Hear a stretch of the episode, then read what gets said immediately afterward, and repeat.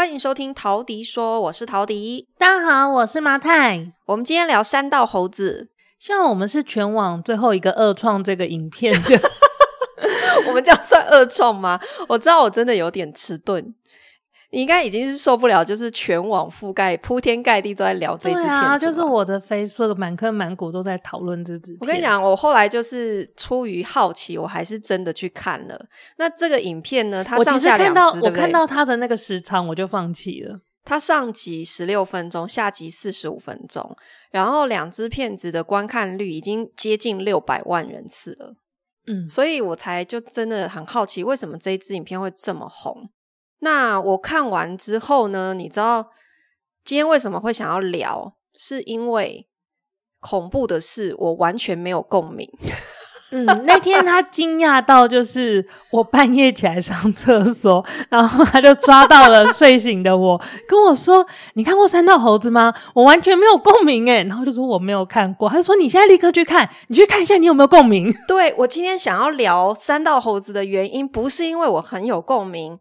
是完全相反，就是因为这么红，然后百万人都说多么的接地气，多多么写实的一支影片。最恐怖的是我，我真的没有共感呢。所以我今天想要聊一聊为什么我们会没有共鸣。你知道后来我看完这支影片，然后我看到底下几万则留言都是在说。哇，这个对白设计的实在是太贴近真实了。然后我身边好多这样子的人哦，然后有很多类似的经历，所以他们很有共感。后来我再去看百灵果，然后他们不是有找那个范琪斐，就是也是推他说：“哎，你赶快去看。”然后那个范琪斐就看了上集，然后他也觉得非常非常的有意思吧，他就他们就一起开了一集聊了一下这样子。那我又看那边的留言，底下很多人在。在分析说，他们觉得凯莉跟 Ken 其实是没有共鸣的，只是觉得这个现象很有趣，所以想要拿来聊这样。可是因为他们本身是精英，所以精英的人对于所谓的底层阶级的人是不可能有共鸣的。所以我就觉得这样子的现象非常的有趣。然后我也反思了一下，所以我也没有共鸣。难道是因为我是精英？精英的标准也太低了吧？对啊，精英的标准未免太低了吧？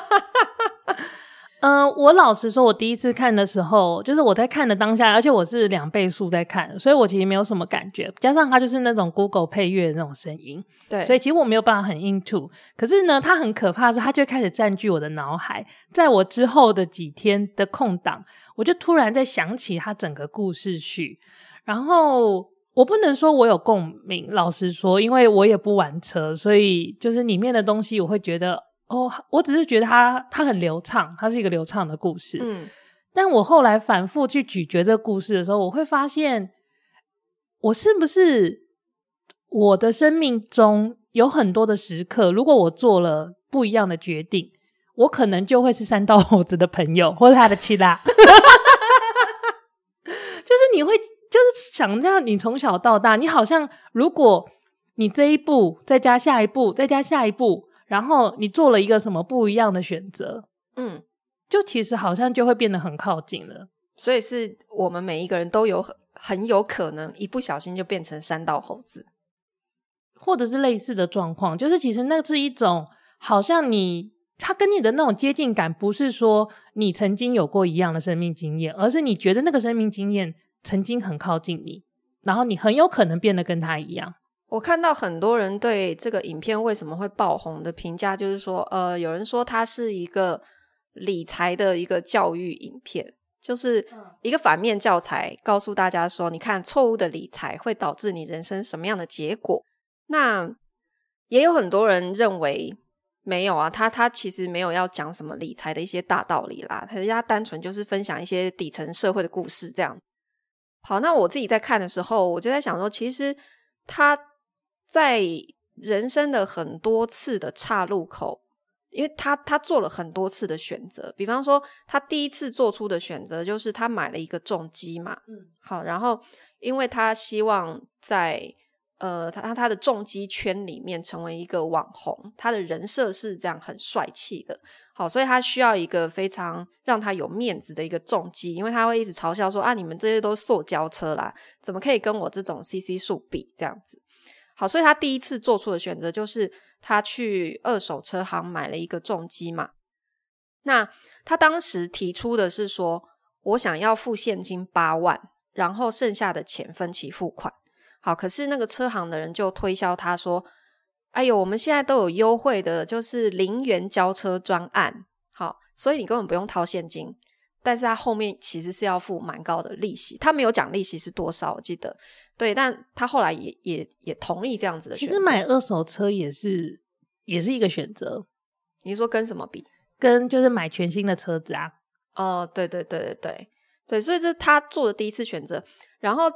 他后来的财务状况为什么每况愈下？其实就是他在每一次面临财务的决策的时候，他都做出了一个在我们看来那么呃不是很聪明的一个决定。比方说，他交了第一个女朋友，然后那个女朋友不是也是呃想要一直花钱改车或什么的，然后他也是想尽办法帮他出钱，然后甚至到后来还为他借钱，所以他的负债就越滚越大，越滚越大嘛。然后他只是一个在呃超市超商哦超商工作，然后每个月薪水是三万七，嗯，可是他又背了这么多的贷款，那所以他的债务情况其实就是越来越严重。那这整个故事的 ending 其实就是呃他因为第一个女朋友的背叛，然后到第二个女朋友，其实第二个女朋友是好的。就是他给他非常多很中肯的建议，好，比方说你想要怎么增加收入，你可以卖贴纸啊，好，然后他也卖了，可他后来因为卖得太贵了，那他的女朋友也非常的关心，就是说，诶，你要不要考虑一下降低降价？因为别人都卖多少钱啊，你你一张就卖三百五，真的太贵了吧？可他完全都不听，他就是说啊，你懂什么？就是粉丝经济就是这样，你懂不懂？就是他如果崇拜我、喜欢我，他就会买。所以他在面临每一次的选择，都是他都选错边，都是叠加起来的，就叠加起来。然后又因为第一次女朋友背叛的阴影，所以他就带着这样的不安全感进入第二段关系。然后本来一个好好的女朋友也被他搞丢了，对啊，气走了，就被气走了。那可是他到临死之前呢，他都没有觉悟。是什么造成了他最后人生走向这条路？他都在怪世界啊！比方说，他跟朋友借钱，那一直都没有还。那朋友一提到跟他要钱，他就生气，他就说：“你是看我没有是不是？我难道没钱还你吗？” 可是他就是没还呐、所以最后就是众叛亲离。然后故事的结局就是他就在山道跟人家拼输赢，想要弯道超车，结果没超好。就撞上一台卡车就走了，这样。这个其实蛮像我们频道想要跟大家传达的东西，就是不知道大家 有没有注意到我们频道介绍里面，其实我们一直想要说的东西是，呃，所谓的我们自己，我我们自己在理财的路上发现，其实所谓的什么理财好的观念或是什么好的做法，它往往就是你生活中每一个小的决定累积起来的，就。财富的累积来自于日常当中的每一个小决定。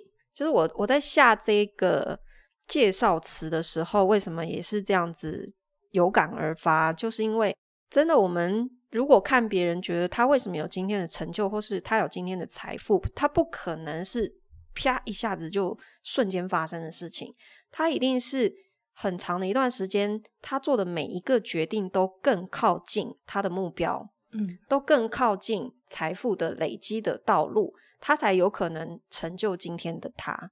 但我觉得以山道猴子的状况，他不是，呃，他不就是在他的角度来看，或许他做的每一个决定都是对的，因为他的目标是他要看起来很有面子，很下趴，看起来我的 IG 的那个粉丝数每天都要成长。嗯，所以在这个逻辑之下。他做的每一个决定，其实都是背上这样子的目标在前进的。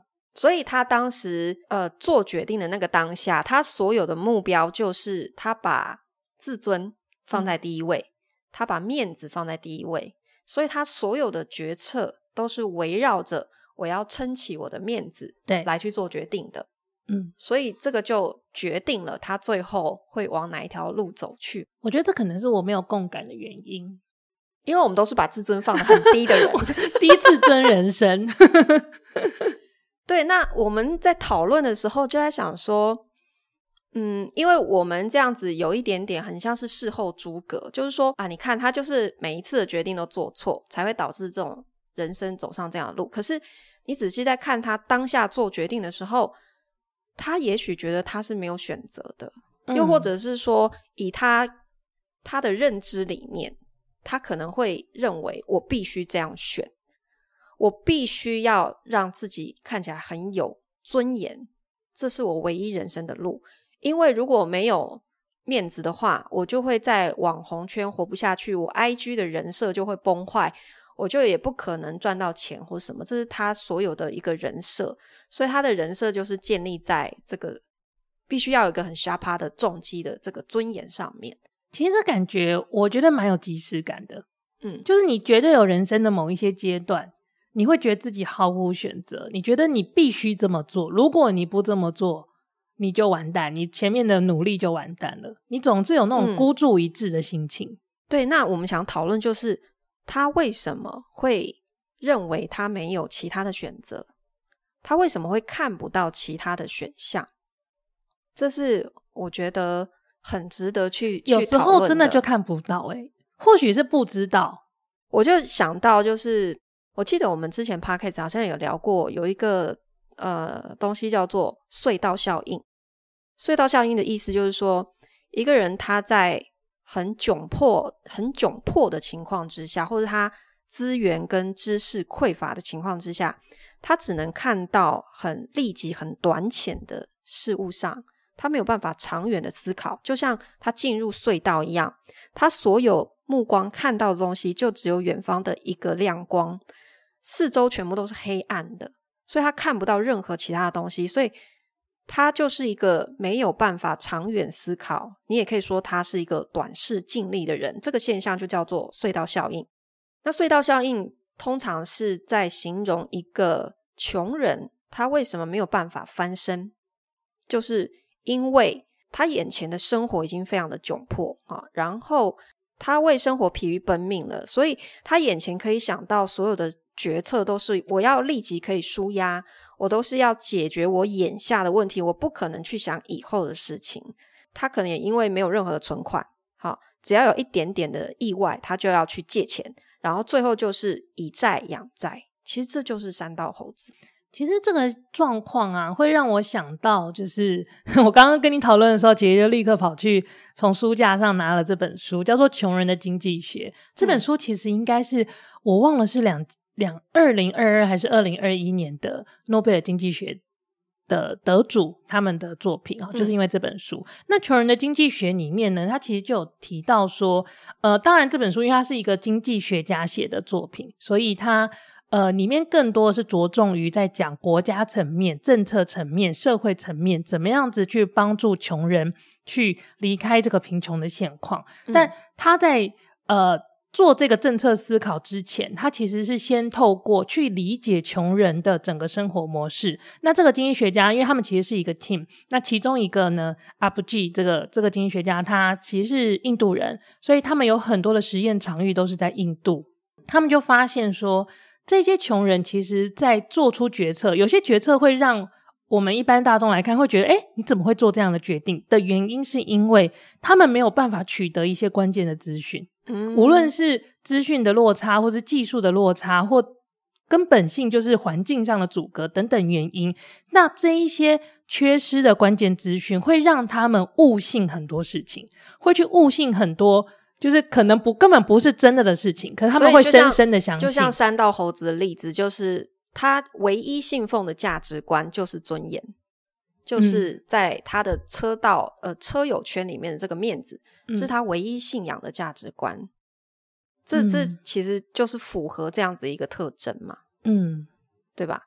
然后我在思考为什么我我自己会没有共感的过程当中，我就在想说，我真的是精英吗？我觉得我好像也不是诶、欸，因为呃。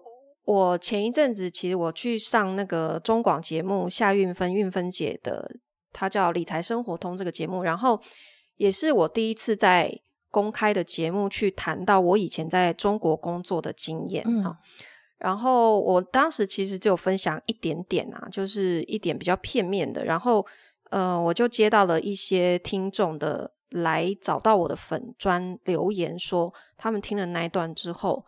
呃，对我有一个全新的认识，然后他们觉得非常的佩服，那我才忽然意识到说，诶，其实有好像有很多人对于我过去这一段的工作经历是蛮有兴趣的，因为可能大家会以为说从中国工作回来就是很风光，对，而且实际上对，而且大 部分人他们认识的我的时候，我已经是一间包租代管公司的老板，然后他们知道我的过去是在上海担任一间八百人的公司的营运长。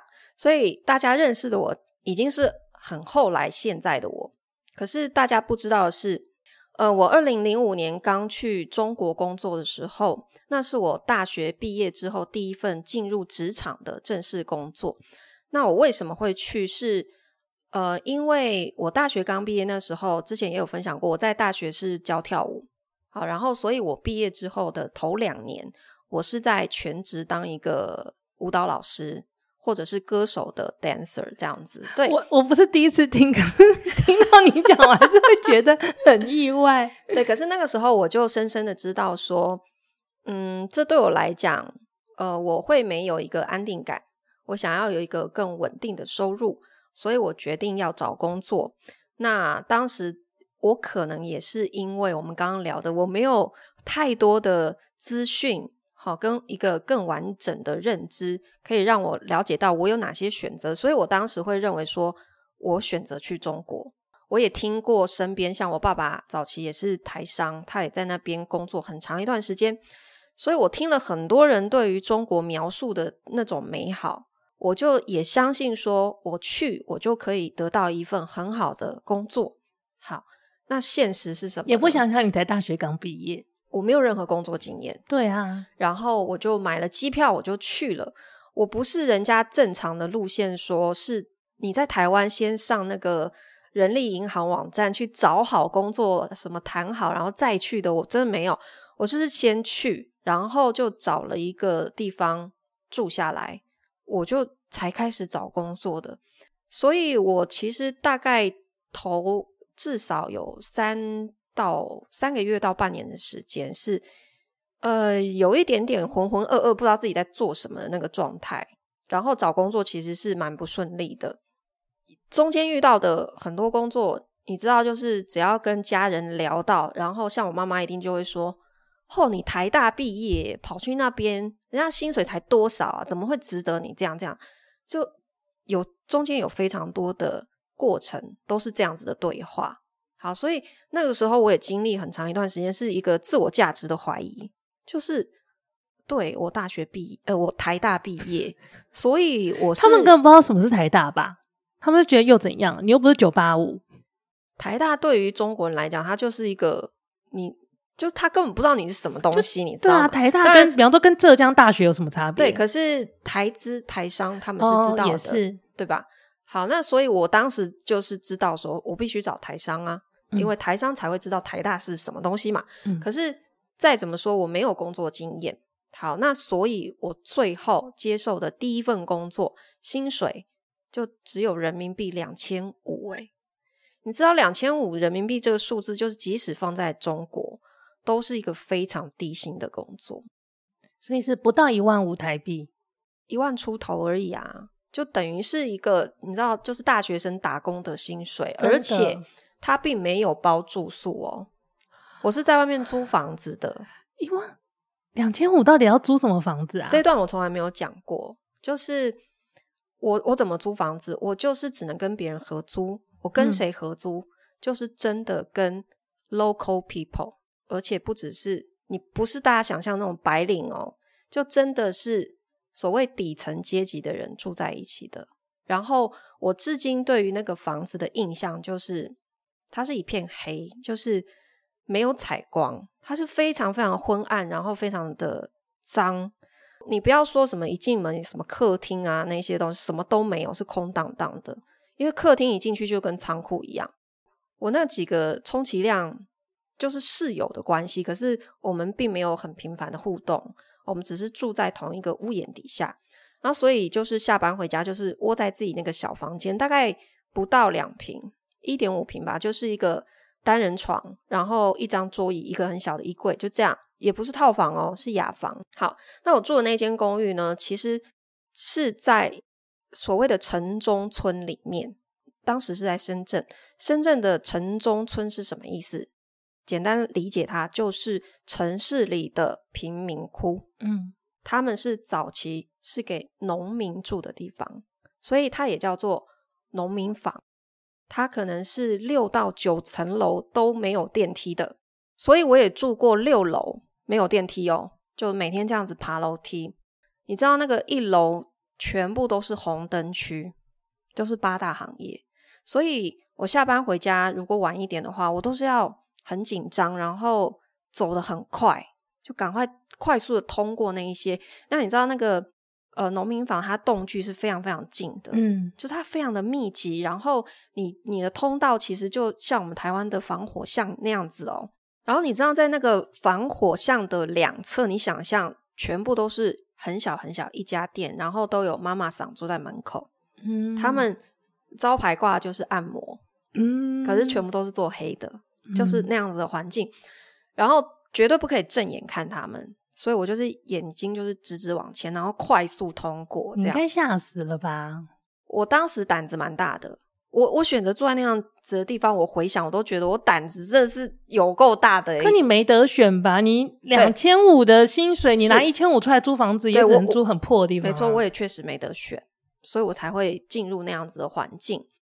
它那个洞距一栋一栋很近，所以我睡在我房间的那个床上的时候，它几乎没有什么隔音效果，我是可以非常清楚听到隔壁栋。四面八方传来邻居的讲话声音，你也知道中国人讲话很大声，对不对？然后深圳是一个外来移工非常多的地方，他们的居民大概有七成都是外地的工作进去深圳的人，所以五湖四海哦，你会听到各式各样各地的乡音，然后很多都是听不懂的，什么四川话、湖南话，各地的。我唯一勉强听得懂的是粤语啊，因为深圳很多人是讲粤语的，然后那他是在广东嘛。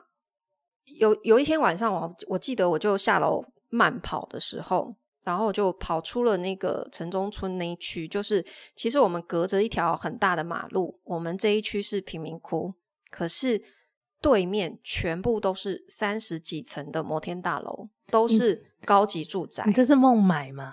感觉这个画面真的很像在孟买。真的觉得我就是跟住在孟买差不多。然后我是住在贫民窟的那一区，所以。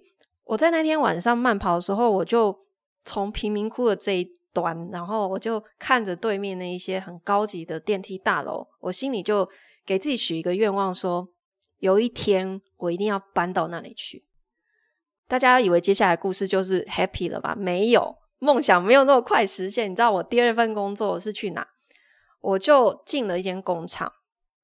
好，这个时候的薪水有好一点点，是一万块人民币。很不错啊，包吃包住，很不错哎、欸。对，所以我就被吸引了。好，嗯、它是一个台资的电子厂，嗯，对，听起来很合理。我是要住在工厂里面的，可是我觉得，嗯、台湾人也许没有办法完全的去想象我们在讲你在中国的工厂里面的环境，而且我们不是什么半导体高科技的那种产业哦。那个工厂环境是你跟台湾是完全不一样的，是。你真的会觉得你被隔离在一个沙漠里的那种感觉，就是它就是完全的工业区，然后没有什么柏油路，就是荒土一片，四周全部都是工厂，偶尔穿插一两间很小的类似柑仔店那一种卖给工人一些烟酒的那种小店。嗯。所以你住在工厂里面的时候，你哪里也去不了啊，你就是只有周末放假的时候，你可以叫车进城。我们那时候叫入关哦，因为当时深圳就是有，他进出是要通关，然后是要身份查验的。保安那边吗？会非常的严格，嗯、对，他是要看你的身份证件，你才可以进城跟出城这样子。现在还有吗？现在好像已经取消了。哦、我那时候就是住在工厂里面，然后当时我觉得那个老板他可能是想要磨练我，就是他想他也想要知道说，你一个台大毕业的小女生跑来这种地方，你把人性想的好阳光哦，我是不是人很好？我我现在自己当老板，我现在在揣测他当时的心态啦，就是说他想要看看我能撑多久，嗯，因为我没有什么太多的历练。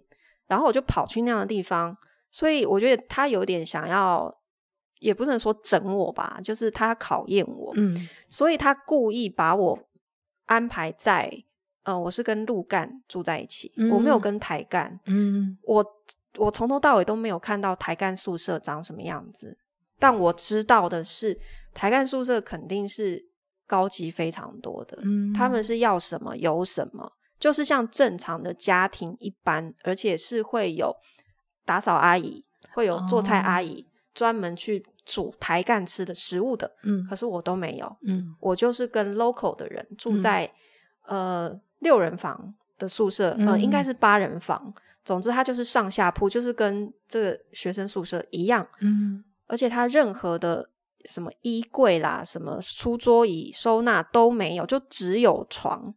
所以我所有的当兵吧，我真的是当兵。你知道，我所有家当就是一袋一袋散落在我的那个床的四周，我就把自己包围起来，建一个城堡。因为我睡下铺，然后我当时上铺没有人，嗯、所以我就选了一个最角落的，嗯、我就自己窝在那个地方。你应该没有朋友吧？他们都不想跟你讲话吧？呃，我觉得他们。对我还蛮友善的，嗯，对。可是再怎么说，因为我是台湾人，然后他们都是同乡，所以他们会晚上睡觉会讲着我听不懂的语言，所以我也没有办法很好的完全融入他们。没有学起来哦。我有试着听啦，就是如果是四川口音，大概听得懂，因为四川口音跟普通话其实只是音调，对，音调不一样而已。好，嗯，然后冬天他也没有给洗衣机哦，所以我要手洗衣服。那你知道手洗衣服的地方它是没有热水的，啊，好冷哦。深圳的冬天，我到现在都记得，我是经常手脚都有冻疮的，因为我是一个手脚很冰冷的。嗯，就是深圳冬天它没有到下雪，可是它是十度以下。嗯，你用冰水洗衣服，真的还是会很受不了的。然后我就记得那时候妈妈打电话来，我真的是眼泪都是已经快要掉下来，然后可是我就忍住，然后我妈妈。呃，也有点听出来，她也会心疼嘛，就是说，嗯，啊，这样子不要做了啦，回来台湾看要干嘛都好啦。可是我就很倔强嘛，嗯、我就觉得这是我选的路，好，所以我不能这么快就放弃。而且一万人民币真的还蛮多的，以第二份工作来说，而且包吃包住，我花不到什么钱，哎，真的耶，对我我我是可以存下一些钱的，嗯，但是我就呃一直在等待更好的时机，嗯，好，我就在那边蹲着这样，那一直到后来。才终于换到一个对我比较好的台资企业去，后来才慢慢慢慢，我觉得呃薪水待遇、生活的条件越来越好，所以我觉得我一开始那样子的整个呃刚开始工作的一个履历摊开来看哈，其实我觉得我在人资的眼中绝对是那一种，哎，这个人好很没有定性啊，就是不稳定，你看他工作一直跳来跳去啦，这样子哈。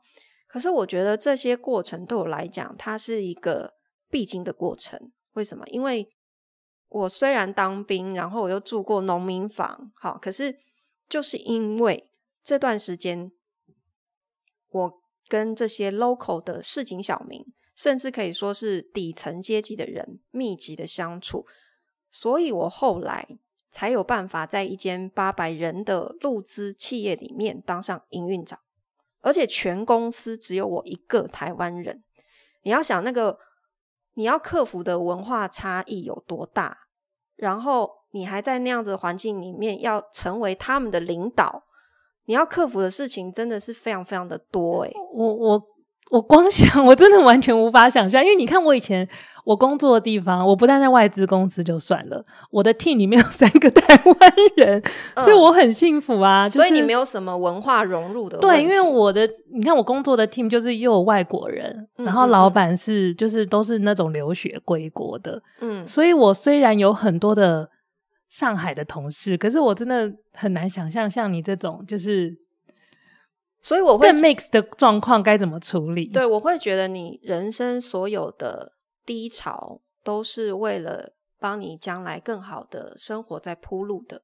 嗯，我觉得那是一个，嗯，也许不是每个人都会必经的过程，可是如果你遇到了，你就可以把它当成是一个滋养你的养分。因为我自己认为，如果我没有那段时间的磨练的话，我不一定可以最后成为那样子的人。嗯，我没有办法融入整个全公司 local people 的那个企业里面去。嗯，所以其实那些看起来好像真的是蛮低潮的一些人生的阶段，对你来说，其实也让你认识到一些你过去所不知道的生活的样貌。嗯，所以也有可能那些养分累积下来，对你的未来在某个时间点其实是会很有帮助的。说真的，就是我现在越来越买单这个想法，就是我真的有时候生活上遇到困难的时候，我就会跟自己说没关系，就是老天爷就是有一天会 pay back。虽然我不知道那个时间点是什么时候，因为我从我自己的人生往回头看，也发现很多时候的当下，我们觉得是是一个挫折。但是真的就是，你过几年你会突然很感谢当时经历了那个挫折，对，然后它让你得到了一点什么。即使后来在工作上开始有起色，可是我们后来我不是选择创业，嗯，我们又再次掉进了低谷啊，啊，就跌了一个大。所以你人生也不会因为一次的成功，你就从此一帆风顺嘛，你就是会高高低低，高高低低的。可是你怎么样在碰到挫折的时候没有一蹶不振？就是你怎么样的信念可以支撑？因为我为什么会问这个是，是因为对于像山道猴子的故事来说，如果面子是他最，他的自尊是他最重要的事情，嗯，那如果这个挫折的严重程度是打击到他的自尊的，嗯，我觉得他很有可能就很难有正面的想法。可是你看，我第一份工作，我的选择就是什么了？我的第一份工作面对两千五人民币的薪水，我还是接受了。我台大毕业呢，所以你自尊已经 踩在脚底就对，我是不是早就已经放掉自尊这件事了？所以我活到现在啊，嗯、所以我我觉得我，所以什么是你的你的目标？就是你眼睛是看着什么，你才有办法穿过这一切的挫折。我的目标是，就是当我在慢跑那一天，嗯、我看着对面的高楼，我告诉自己，我要成为那样的人。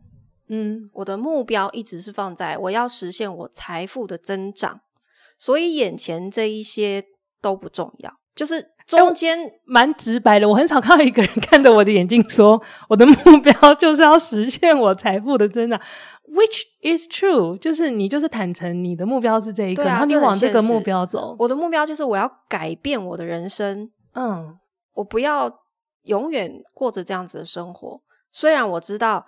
眼下的我还不够有能力，嗯，但我很努力，我这是我必经的过程。